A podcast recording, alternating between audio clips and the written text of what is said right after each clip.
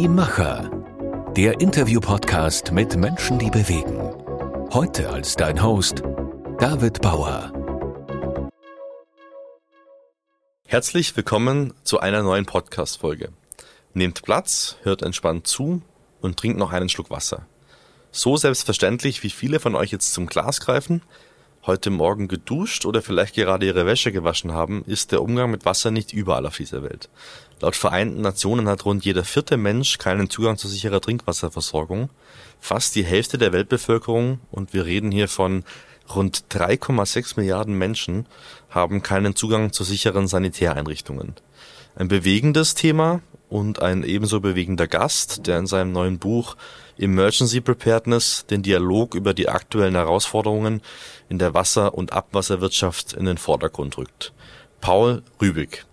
Bis 2019 langjähriges Mitglied im Europäischen Parlament, ist er seitdem Mitglied des Verwaltungsrates des Europäischen Instituts für Innovation und Technologie. Dort setzt er sich für Bildung, Innovation und Forschung sowie als Mitglied des Europäischen Wirtschafts- und Sozialausschusses für den europäischen Binnenmarkt und Wettbewerb ein. Vielen Dank für Ihre Zeit und ein herzliches Willkommen bei uns in Linz. Ja, recht herzlichen Dank für die Einladung.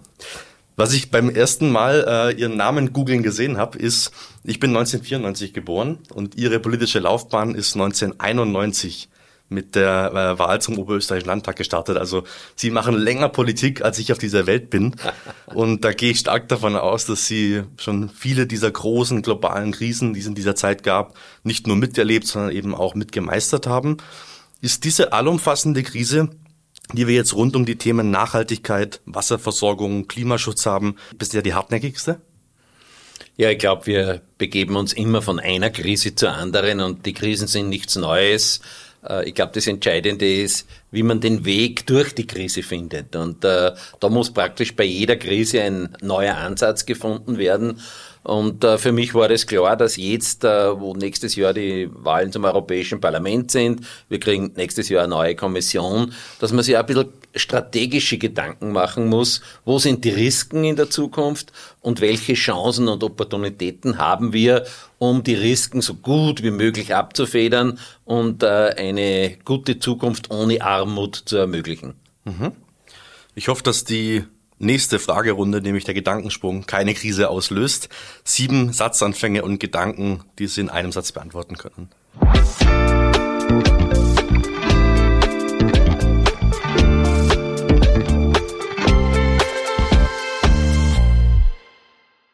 Brüssel oder Wien? Brüssel, ohne Zweifel. Brüssel ist äh, äh, weltweit, glaube ich, äh, eine, eine Stadt, die bewegt. Ja? Und da treffen sich äh, Politiker aus der ganzen Welt, aber nicht nur Politiker, sondern es ist eigentlich einer der besten Thinktanks dieser Welt. Mhm. Drei Werte, für die Sie einstehen. Wasser, Energie und Lebensmittel. Mhm. Ein Argument in politischen Debatten, das Sie nicht mehr hören können. Ich glaube, dass der Klimawandel und das Wort Klimawandel völlig überstrapaziert wird. Mhm. Wenn ich einen Monat ohne Wasserversorgung leben müsste? Wäre ich schon tot, weil nach drei Tagen stirbt man. Ein Ziel, das ich mit meinem Buch verfolge. Die Rahmenbedingungen für die nächsten sieben Jahre zu setzen. Ich glaube, dass äh, 50 Prozent der Abgeordneten neu sein werden und auch äh, viele neue Kommissare. Und ich glaube, dass ich mit dem Buch doch einige Erfahrung mitbringe um die Zukunft so zu gestalten, dass wir uns äh, in Europa wieder wohlfühlen können? Das hat mich beim Schreiben oder bei der Recherche für dieses Buch am meisten überrascht.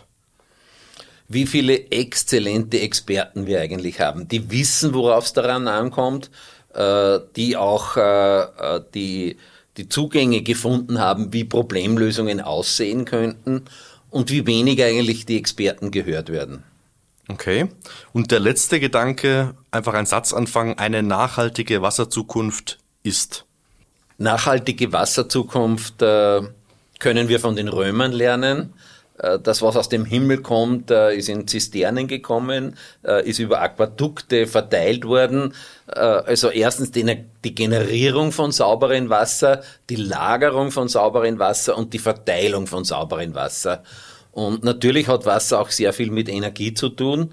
Äh, nicht nur aus der Höhe, äh, wo man dann äh, über Kraftwerke auch Strom gewinnen kann oder äh, auch über die, die Wärmeinhalte des Wassers und äh, natürlich auch das Abwasser, aus dem man äh, sehr viele Wertstoffe wieder generieren kann. Also die Kreislaufwirtschaft in diesem Bereich wird in Zukunft eine noch deutlich höhere Rolle spielen.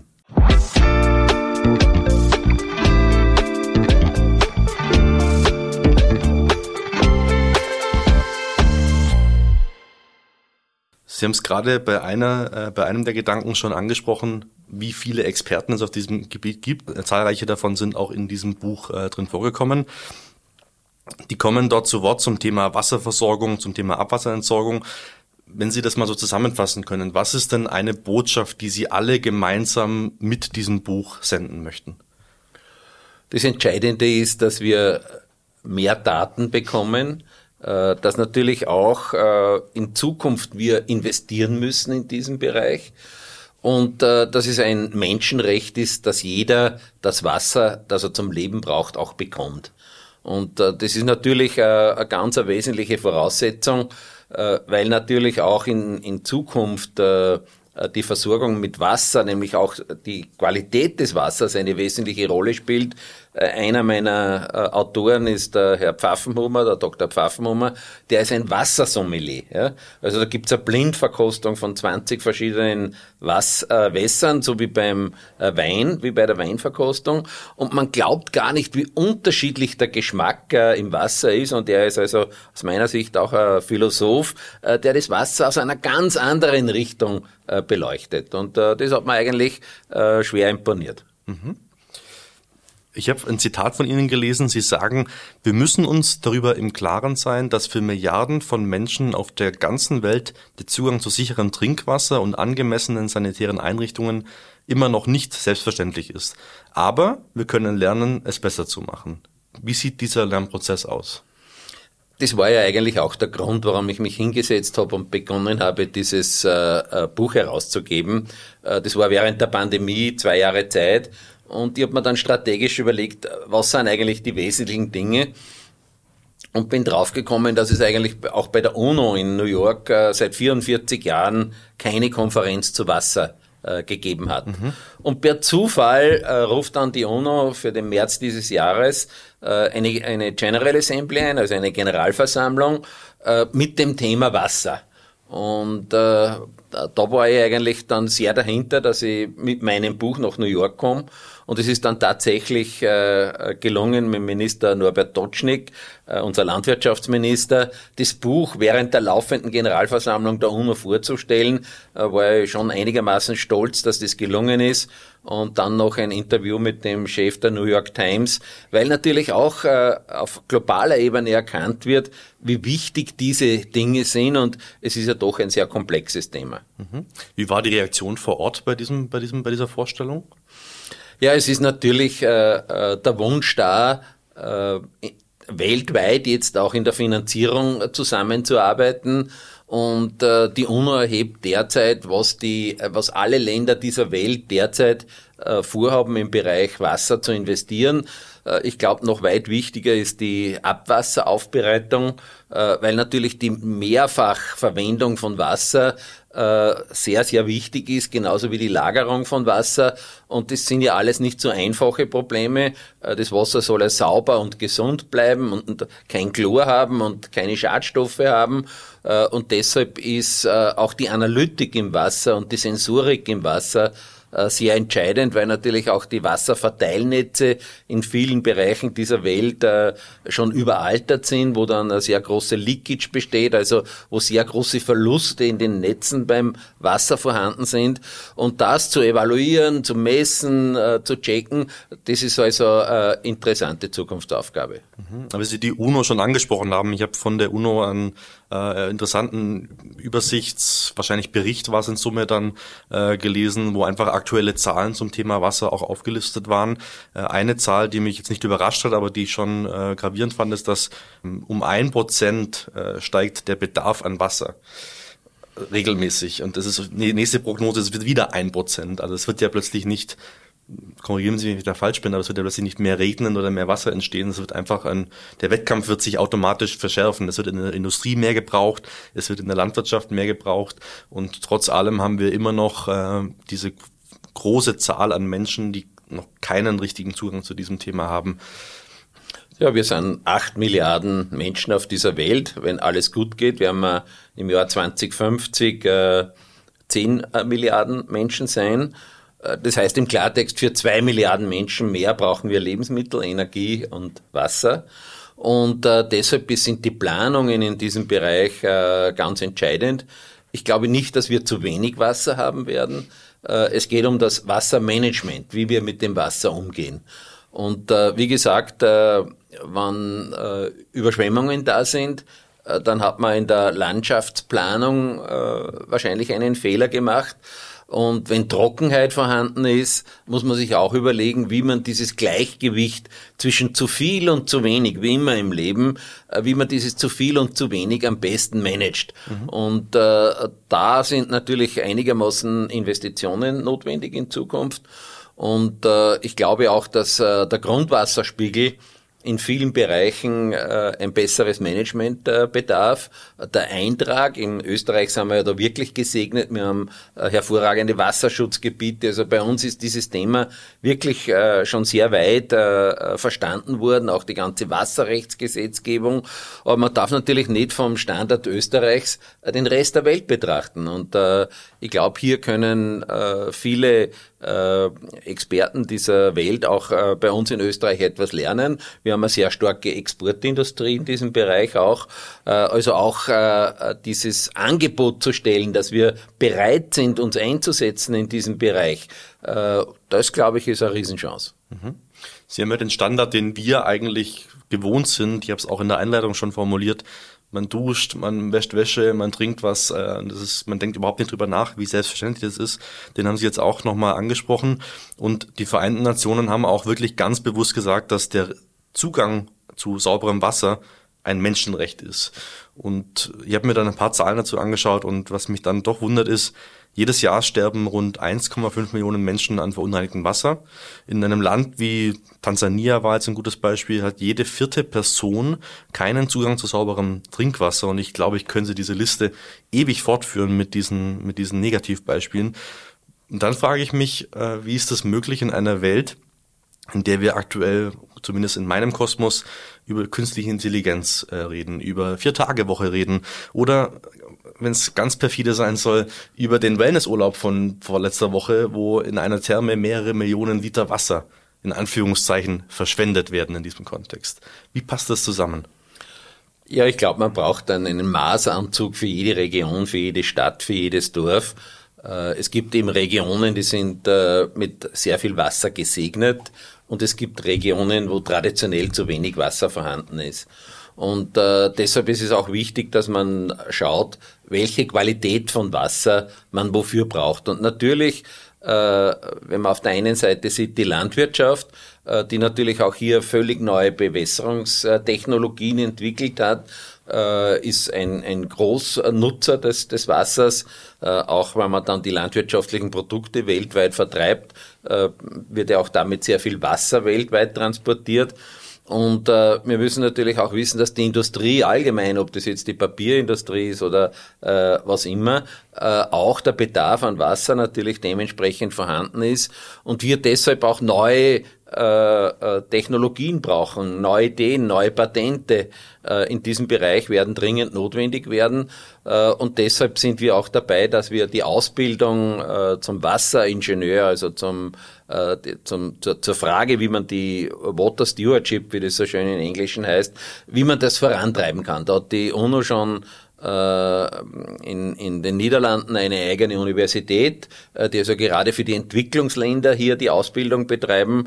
Und äh, wir wissen, dass in den äh, least developed countries, also in den wirklich armen Ländern, 50 Prozent der Personen, die in ein Spital kommen, an verseuchten Wasser erkrankt sind. Mhm. Also auch hier kann man die Sozialkosten äh, und die Kosten des Gesundheitssystems äh, eher dafür verwenden, dass man vorher schon in der Vorsorge ein sauberes Wasser versucht zur Verfügung zu stellen, äh, weil man natürlich auch sieht, dass äh, heute sehr viel in Plastikflaschen geliefert wird. Äh, das ist halt in vielen Bereichen äh, auf dieser Welt zu teuer und auch, glaube ich, für die Umwelt nicht die optimale Variante. Äh, heute in einem Lokal bei uns kriegt man einen Liter Wasser vielleicht um fünf Euro. Mhm. Ja, und in der Stadt hier äh, vielleicht fünf Euro pro Kubikmeter Wasser. Also alles, was aus dem Hahn kommt, ist der Faktor 1000. Ja? Und das muss man sich natürlich vorstellen, in Ländern, wo bittere Armut herrscht, äh, ist dieser Faktor noch weit gravierender wie bei uns. Und, und deshalb geht es darum, das Wasser so aufzubereiten, äh, dass die Leute kurze Wege haben, äh, dass die Qualität stimmt, dass die Temperatur stimmt. Und hier gibt es wirklich hochinteressante Ansätze. Mhm. Sie erleben jetzt schon über Jahrzehnte hinweg den politischen Austausch nicht nur auf nationaler, sondern eben auch auf äh, europäischer und sicherlich auch internationaler Ebene live mit. Wie ist da so Ihr Gefühl? Haben Sie den Eindruck, dass das Bewusstsein für dieses Thema genug geschärft ist?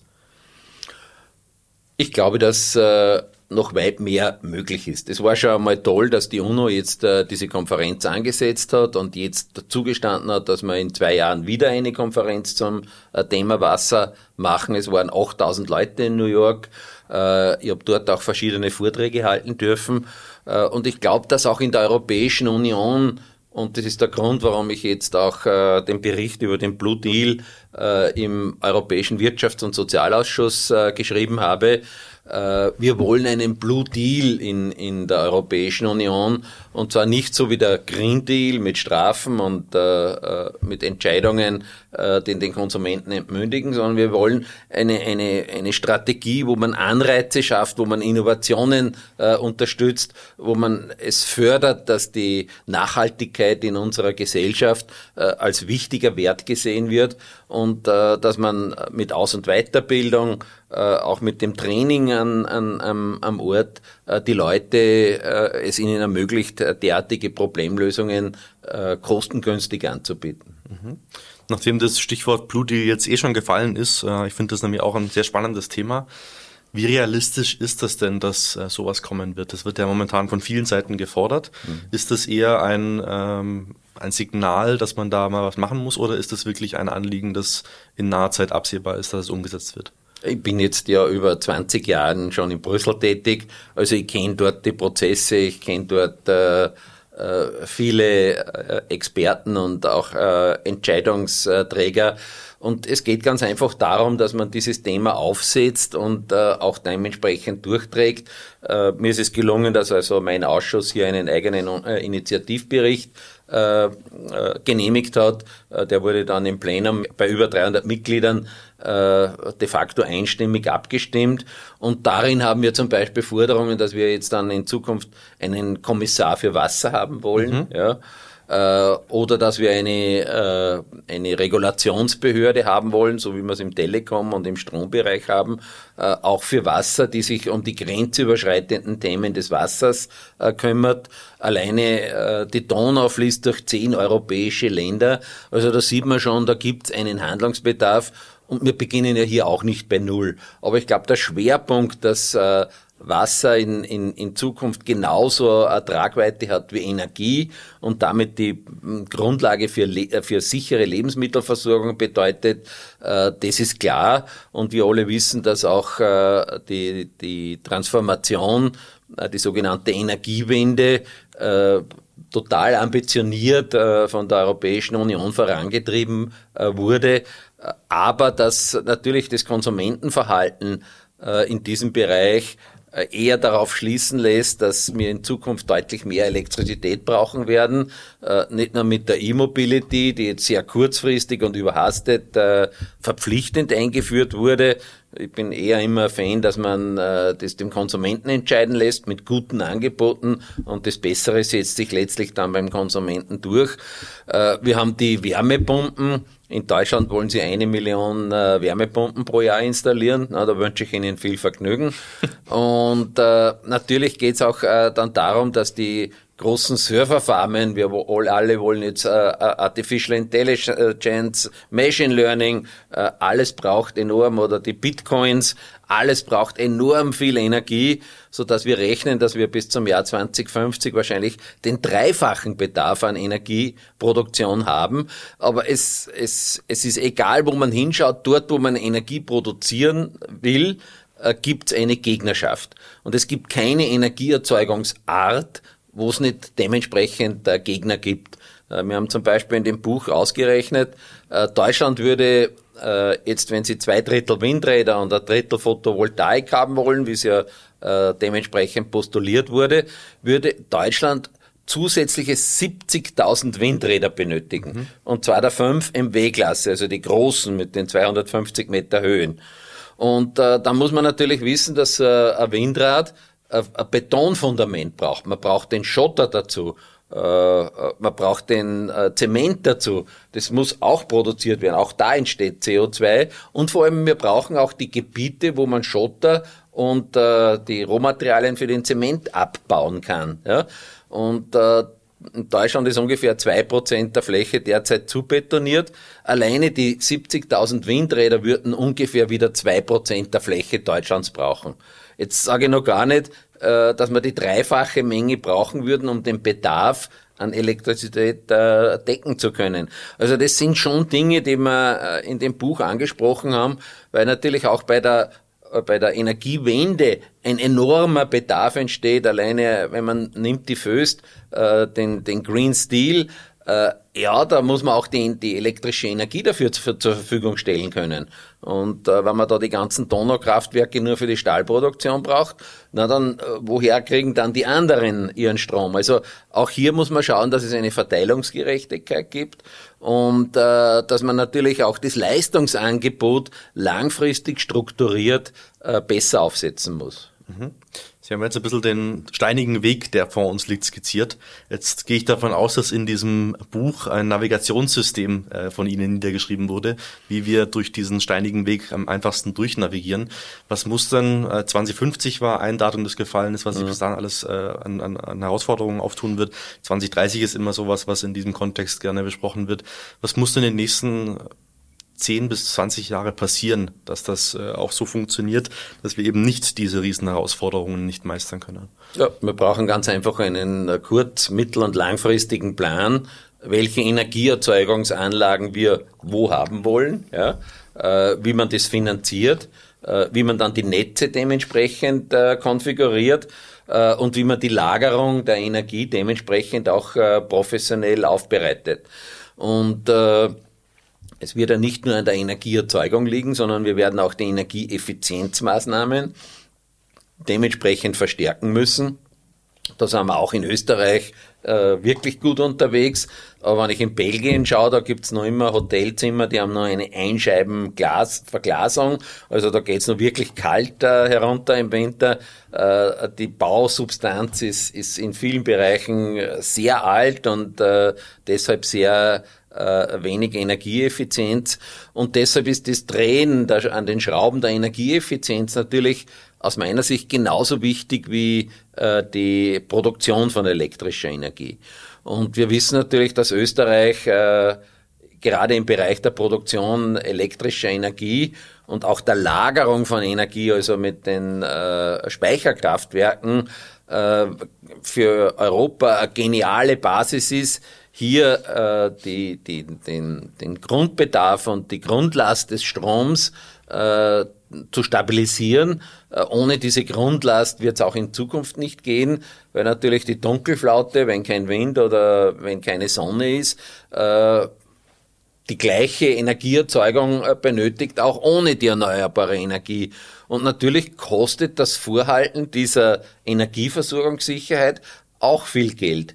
Und äh, das ist, glaube ich, auch äh, zu beachten, dass wir die Versorgungssicherheit äh, in den Mittelpunkt stellen müssen, dann natürlich auch äh, die Preis, äh, den, den Preis, dass er international wettbewerbsfähig bleibt. und extrem wichtig natürlich auch die Nachhaltigkeit äh, dieser Projekte. Und äh, diese drei Ziele in einen Einklang zu bringen, äh, das ist eben Aufgabe der Politik, das ist Aufgabe, äh, die Planungen voranzutreiben, die Finanzierung zu sichern, Anreize zu schaffen, dass sich die Leute in diesen Bereichen auch ausbilden, MINT auch für Frauen attraktiver machen, schauen, dass unsere Gesellschaft es nicht als Belastung sieht, diese Probleme zu lösen, sondern als einzigartige Chance, einen positiven Beitrag in dieser Welt zu leisten.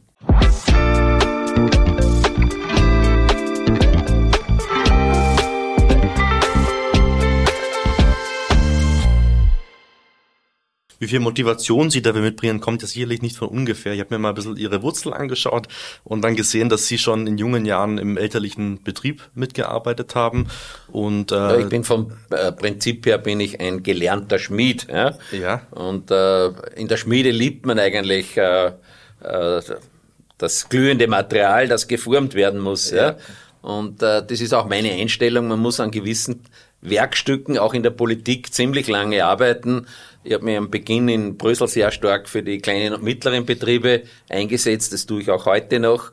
Äh, ich habe dann die Roaming-Verordnung auch dementsprechend umgesetzt, also äh, dass man den gleichen Tarif zahlt, egal wo man in Europa telefoniert, äh, innerhalb Europas.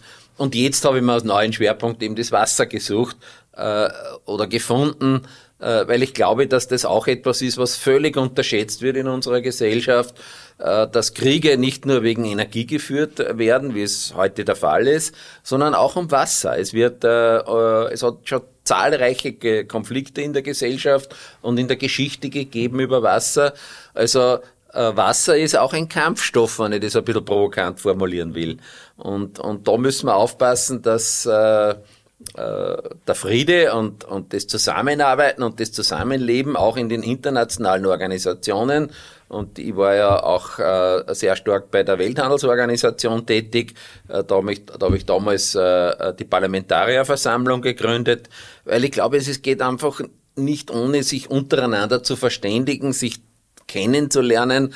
Ja, und wenn man dann einmal mit einem Inder eine Nacht lang durchdiskutiert, ob das oder das gut ist, und dann sagt der Chinese, na, eigentlich, äh, wir haben eine völlig andere, und dann will man ein gemeinsames Kommuniqué verabschieden. Ja, das äh, äh, schmiedet einem zusammen. Und ich glaube, äh, diesen, diesen Einsatz, sich mit anderen Kulturen auseinanderzusetzen und nicht die eigene als äh, das äh, Beste darzustellen, sondern auch zu versuchen, von den anderen zu lernen, das ist eigentlich die Aufgabe der internationalen Organisationen und das wird bei uns eigentlich wirklich unterschätzt. Mhm. Sie sind also im übertragenen Sinne eigentlich dem Schmied treu geblieben. Ja, es ist äh, äh, es ist klar, dass man natürlich äh, klar sagen muss, wohin man will. Ja, das ist beim Schmiedestück auch so. Ich will aus einem, aus einem Klumpen, aus einem glühenden will ich ein, ein schönes Messer machen. Ja. Äh, und in der Politik ist es auch so, dass man sagt, okay, ich will eigentlich optimale Versorgung mit Wasser, Energie und Lebensmittel haben. Und was muss ich dafür an Rahmenbedingungen gestalten? Und äh, nachdem ja Brüssel ein hervorragender Think Tank ist, bin ich auch überzeugt, dass man im nächsten Rahmenforschungsprogramm, das jetzige hat eine Größenordnung von ungefähr 100 Milliarden Euro, äh, ich bin derzeit auch im Bereich, wie Sie schon gesagt haben, im European Institute of Technology tätig. Da wollen wir auch jetzt eine Water Knowledge äh, äh, Community gründen. Äh, wir haben da ein Budget von drei Milliarden Euro, wo wir uns anschauen, welche Startups, Scale-ups, Spin-offs, äh, höhere Bildung, was kann man in diesem Bereich äh, anreizen und schauen, dass sich das entwickelt. Und das ist schon eine spannende Herausforderung. Wir haben auch im, im, im Forschungsprogramm die fünf Missionen, Five Missions, wo Wasser, Boden, resiliente Städte, resiliente Regionen und Krebs, also auch Gesundheit, äh, die Missionen sind, die für die Europäische Union eigentlich äh, enorme Bedeutung für die Zukunft haben. Mhm. Für Sie habe ich jetzt eigentlich nur noch eine abschließende Mission, wenn ich so nennen darf. Und zwar, es wird eine Entweder-Oder-Frage zum Abschluss geben. Gut. Und passend zu Ihrem Slogan, der auf Ihrer Website steht, hart arbeiten, präzise zuschlagen. Welcher Boxer war the greatest of all time? Mike Tyson oder Muhammad Ali? Ich würde sagen Muhammad Ali. Dann wünsche ich Ihnen die Schlagkraft von Ali und auch die Wendigkeit, die er mitgebracht hat. für genau diese Themen, um diese anzugreifen. Viel Erfolg und herzlichen Dank für die Zeit. Ich danke, ein spannendes Interview und äh, ich freue mich schon auf das nächste. Danke.